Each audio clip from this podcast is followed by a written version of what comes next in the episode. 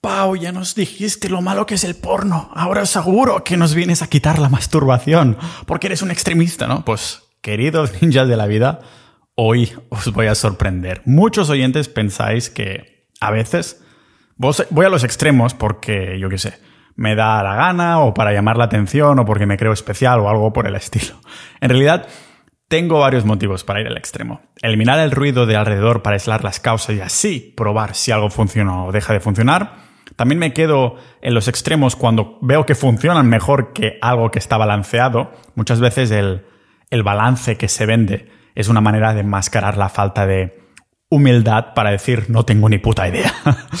He hecho una investigación de la relación que tiene la masturbación y la testosterona y os puedo adelantar que no voy a decir de dejar de masturbarnos para siempre o algo pero por el estilo, pero los matices y el contexto son importantes.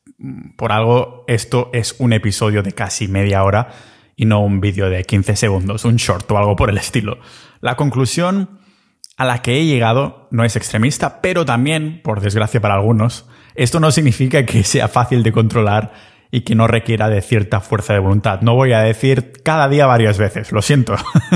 Vamos a ver qué dicen tanto las falacias como la evidencia de usar la masturbación como herramienta para aumentar o disminuir el nivel de testosterona ahora que estamos en pleno noviembre y estamos, algunos habéis seguido ese reto que propuse al principio del mes de estar 30 días sin masturbarnos. Lo que voy a decir hoy lo puedes aplicar a partir de diciembre. No voy a decir que rompas el reto en absoluto, ¿vale? No vamos a romper el reto del NoFap, el No Nut November, vamos a continuar hasta que termine el mes y el 1 de diciembre ya vas a romper tus bolas y a manchar la pantalla y todo lo que quieras. Hoy eh, voy un poco a inspirar el por qué no lo estado haciendo, vamos a aprender un poquito más de lo que es tocarse o no tocarse aquí en este podcast multipotencial de Pau Ninja.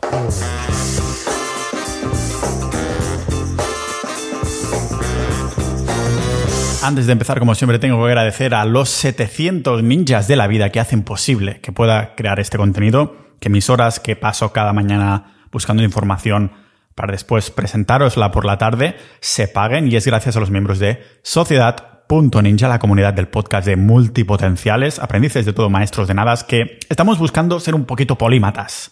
El polímata es el multipotencial, esa persona que no es especialista en nada, porque le gustan muchas cosas, pero quiere profundizar en cada una de estas cosas y no tenemos tiempo material en esta vida, queremos ser un poquito polímatas, que es ya la especialización, es cuando ya has pasado las más de 10.000 horas que dicen para pasar a ser ya un intermedio un poco más experto en los temas que te interesan de verdad, como lo hacía Leonardo da Vinci. Leonardo da Vinci empezó siendo polímata, o sea, terminó siendo polímata lo conocemos de muchas especialidades, pero lógicamente se inició como buen multipotencial. Al principio tenía intereses, pero no estaba especializado.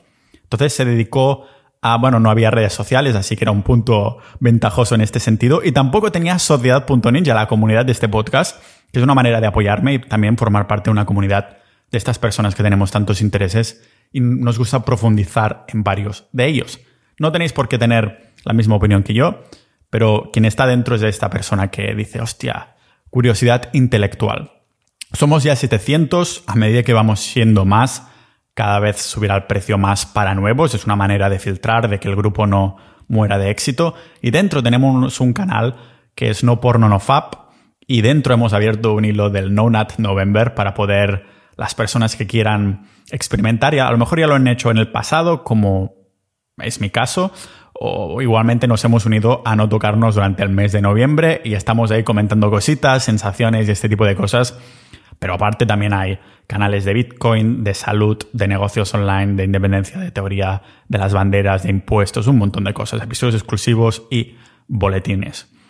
Lógicamente también hemos hablado ahí cuando saqué los episodios de la adicción al porno, porque ya lo desmantelamos. Desmantelamos por completo cómo afecta la pornografía por el cerebro haciendo que, o sea, crear una adicción al porno no solo sea fácil, es de lo más fácil de la vida, porque estamos jugando con la... ¿Cómo te lo diría? Estamos jugando con el sentimiento más intrínseco del ser humano, que es reproducirse.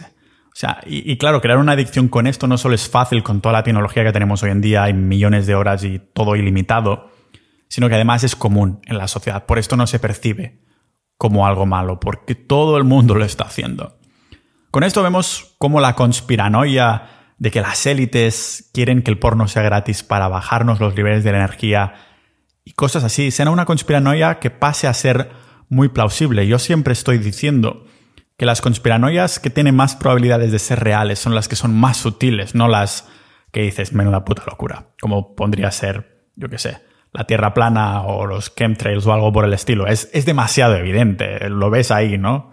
Sin embargo, cosas sutiles como alimentación, sistema monetario, que todos, todos formamos parte, también formamos parte de un sistema de alimentación específico, de una industria, también estamos formando parte de tener estas adicciones que se ve en la mayoría de hombres y también bastantes mujeres cada vez más, es una conspiranoia bastante plausible, ¿vale? El comentario número uno que recibí fue, vale, Pau, no ver porno tiene todo el sentido, pero ¿y la masturbación? en la comunidad, en Sociedad Ninja, ya comparto también un episodio privado contando los experimentos que yo realicé conmigo mismo, estando hasta 140 días sin eyacular, haciéndolo también de forma intermitente, también haciéndolo un poco de forma más compulsiva. Bueno, no voy a entrar más en detalles en abierto, pero tenéis ahí para los miembros de Sociedad Ninja. El caso es que hace años que me había interesado por esa llamada comunidad NoFap. El NoFap, si sabéis que significa no masturbaciones. Eh, viene de una de un meme que es un tío que se está tocando así, fap, fap, fap, fap, fap masturbación, pues la comunidad NoFap son los que no se tocan.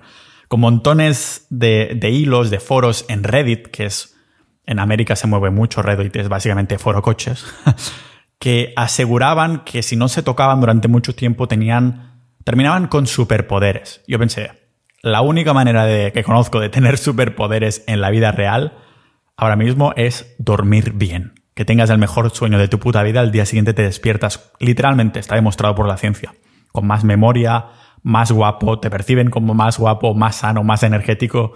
O sea, si encima, eso, eso es lo que pensé, si encima le añado más poderes con esto de no masturbarme al final, pues terminaré yo qué sé, levitando o algo por el estilo. Los no-fappers hacían, es verdad que hacían referencia a algún estudio que había por ahí, pero tenía la sensación que cogían solo las partes que les interesaba, que además creaban muchas hipótesis sin concluir, pero bueno, yo salté al maravilloso mundo del celibato, llegando, como digo, a los 140 días de no tocarme hace ya bastantes años, creo que era en 2015 o así, que es cuando empecé con mis negocios online y como me prometían superpoderes, pues no dije que no. Dije, pues voy a probarlo y a ver qué sucede. Como igualmente no estoy saliendo de esta puta casa porque solo estoy trabajando y no estoy siendo social y es lo menos sexualmente activo que he estado en mi puta vida, pues entonces dije, lo voy a probar igualmente.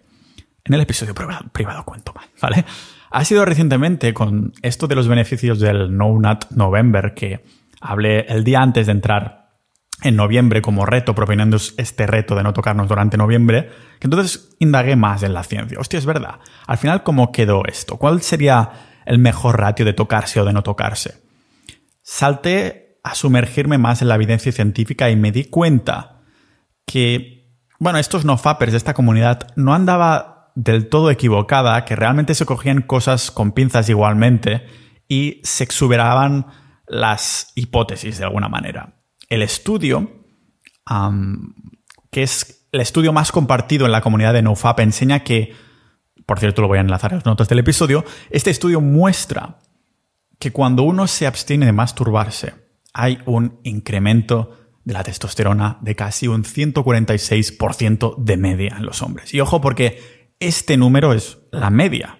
Hubo tíos del estudio que les subió la testosterona hasta casi un 200%. Pero como todo en la vida, hay que hacer la vista de pájaro, alejarnos, no vista de paloma, vista de águila, ¿vale? alejarnos para ver los matices del estudio.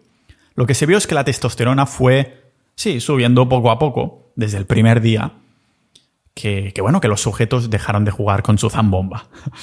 Subiendo sobre todo a partir del día 5, que había una subida dramática el día 6 y llegando a un pico enorme el día 7. Pero esa subida no se mantuvo ahí. A partir de la segunda semana, a partir del día de 8, la testosterona bajó de nuevo a niveles, bueno, normales.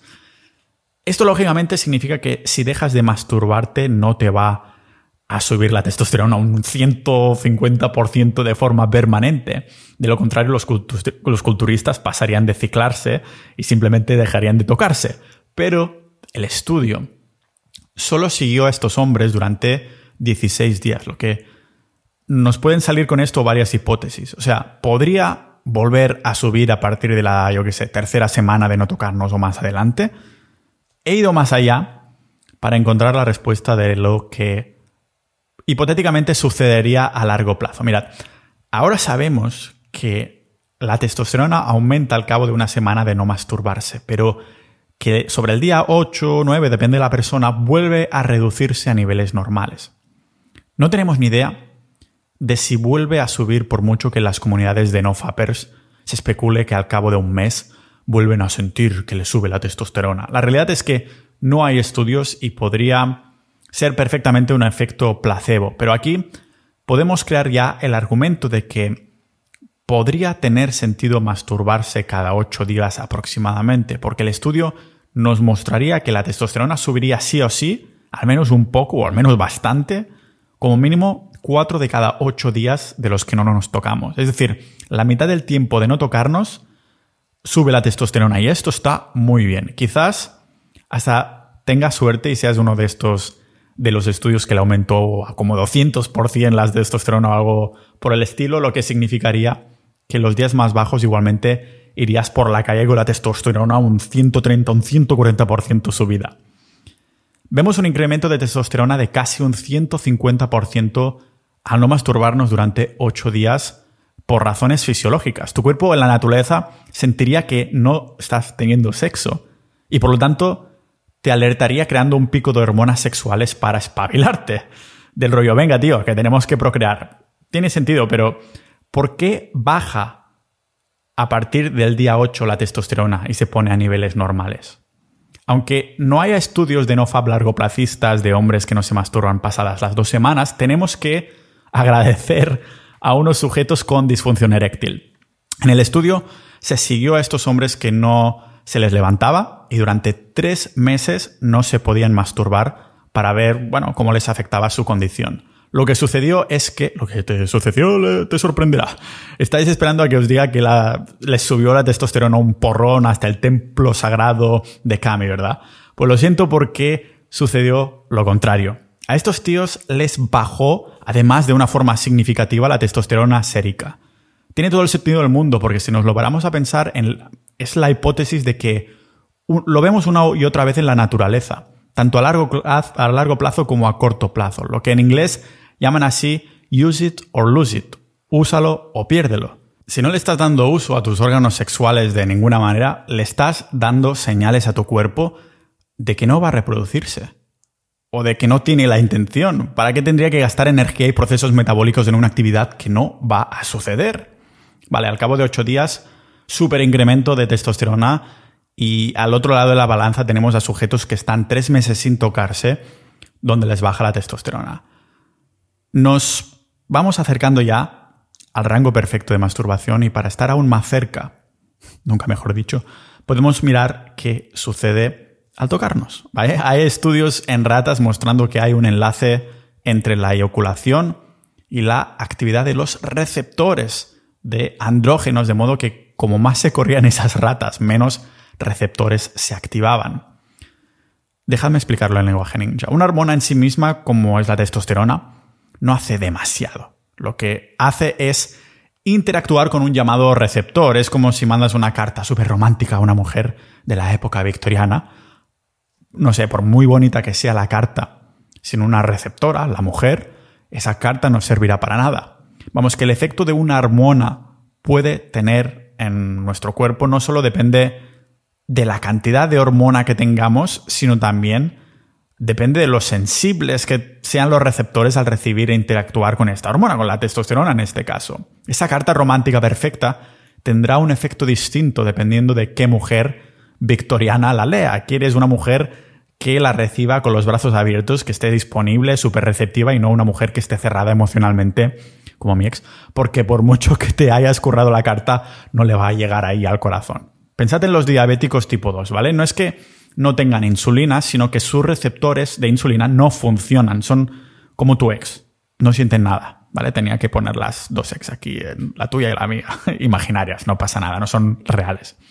Pero ojo aquí, porque hay que ir con pies de plomo porque en la comunidad de no-fappers se habla de este estudio como otra prueba a favor de no masturbarse. Pero nada más lejos de la realidad. Lo que vieron es que cuando estas ratas se corrían de una a dos veces, estos receptores se activaban más, pero era cuando se corrían tres, cuatro veces o incluso más que la actividad de los receptores decrecían, dando lugar pues, a una hipótesis, llamémosla de agotamiento sexual. La hipótesis simplemente nos dice que después de correrse varias veces, el cuerpo interpreta que ya no hay necesidad de cuidar las hormonas sexuales porque al fin y al cabo el cerebro interpreta que la semilla ya está dentro de alguna jamelga, que has pasado tus genes con éxito, así que el cuerpo no tiene ninguna necesidad de mantener ninguna alerta sexual. Claro, una vez las ratas estaban agotados de, tanta, de tanto terminar, empezaban a utilizar la testosterona de una forma menos eficiente, porque los receptores para la testosterona habían ahí como cerrado sus puertas, habían cerrado su tienda temporalmente porque interpretaban que ya habían cumplido con su función. En conclusión, después de la masturbación, el nivel de, bueno, de testosterona sigue igual, pero son los receptores que interpretan esta testosterona los que salen afectados. Como más veces se masturba el sujeto, menos testosterona se utiliza de forma eficiente. Tampoco se trata tanto de la diferencia entre masturbación y no masturbación, sino de cuándo eyacular, porque en algunos estudios con monos no se vieron diferencias y cambios en la masturbación sérica, pero en otros sí que encontraron algo interesante.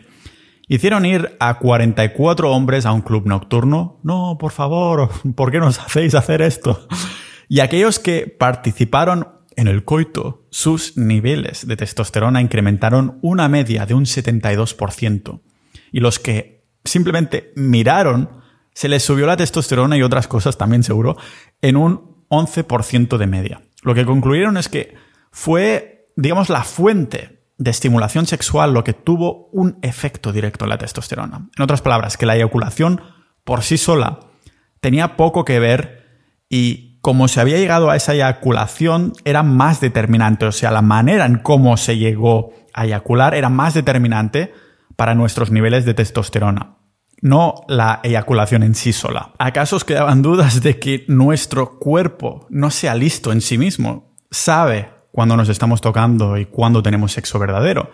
Por eso no tiene nada que ver un orgasmo real cuando estás con una persona de verdad en comparación que cuando le haces con la mano o algo por el estilo.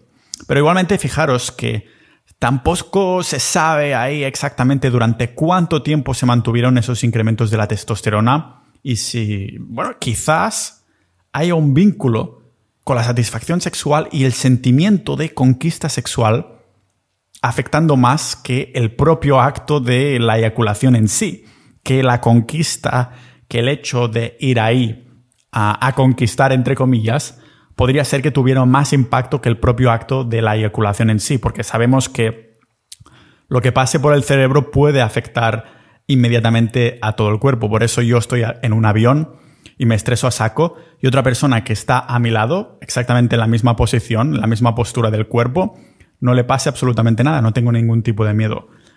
Se me está creando adrenalina, se me están sudando las manos, acelerando el corazón, y sin embargo estoy totalmente quieto en ese avión. Quizás es ese sentimiento de conquista lo que hace el incremento, el pico de testosterona. Hay formas naturales, es verdad, en los alimentos para aumentar la testosterona, y ya lo comenté en un episodio anterior.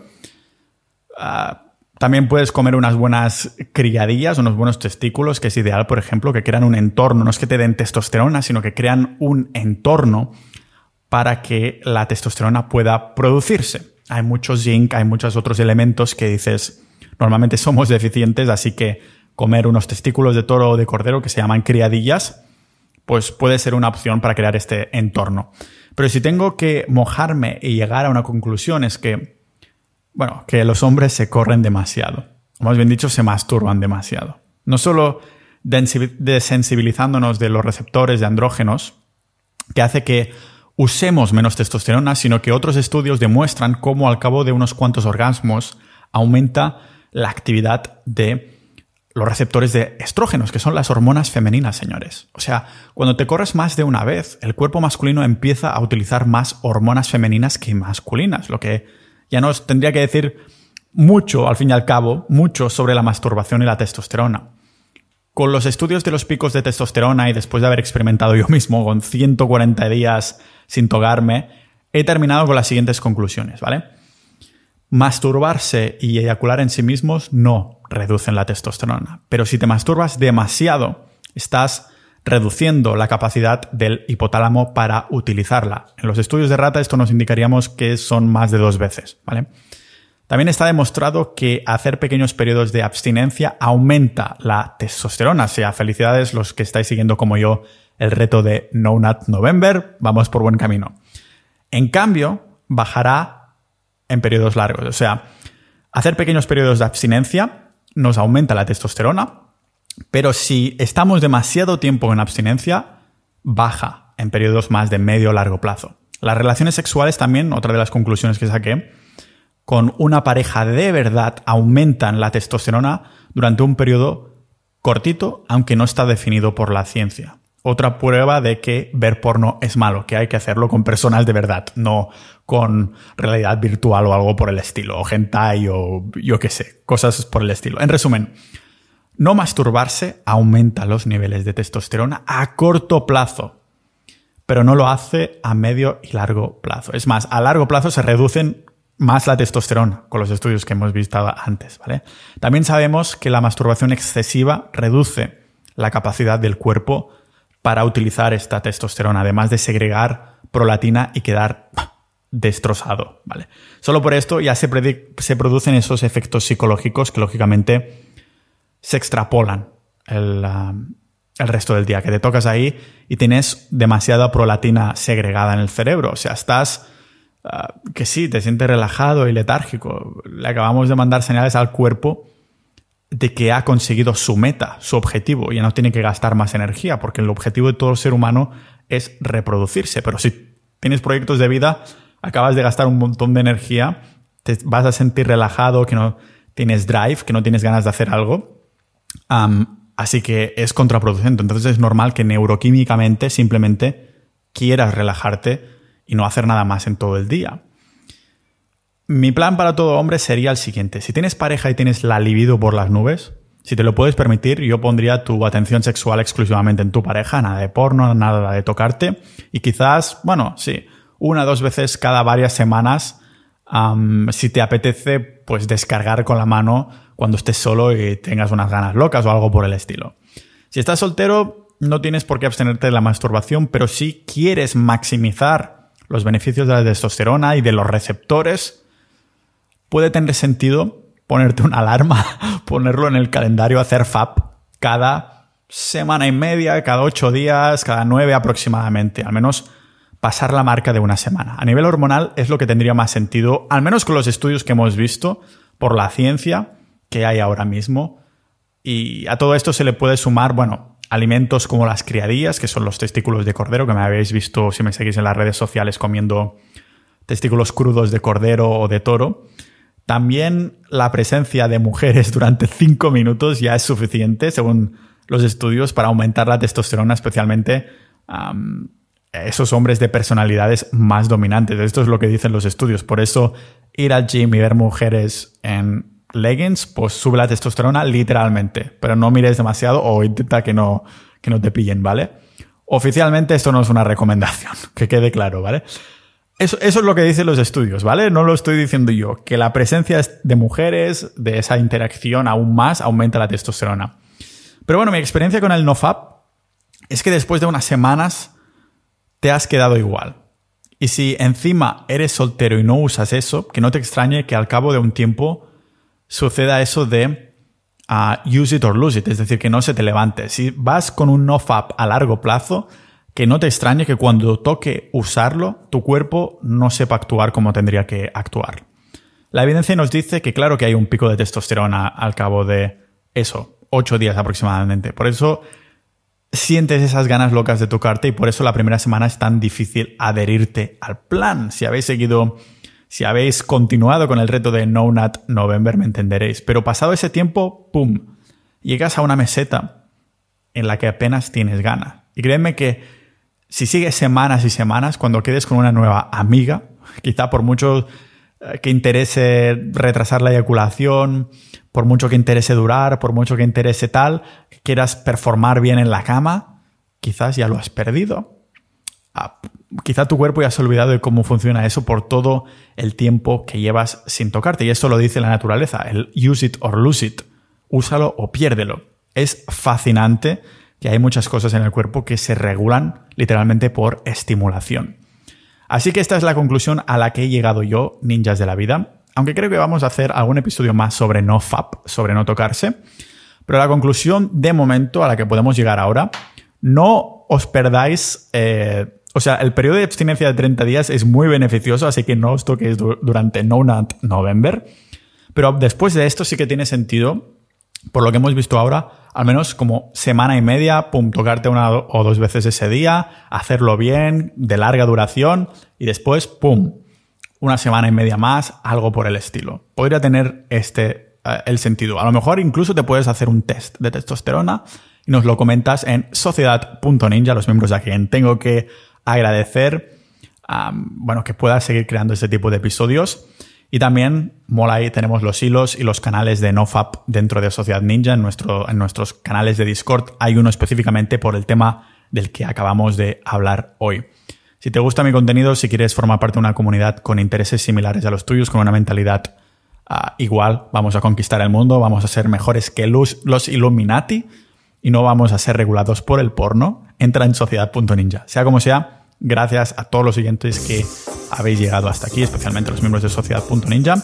Nos vemos como siempre en el próximo episodio de este podcast multipotencial de Pau Ninja.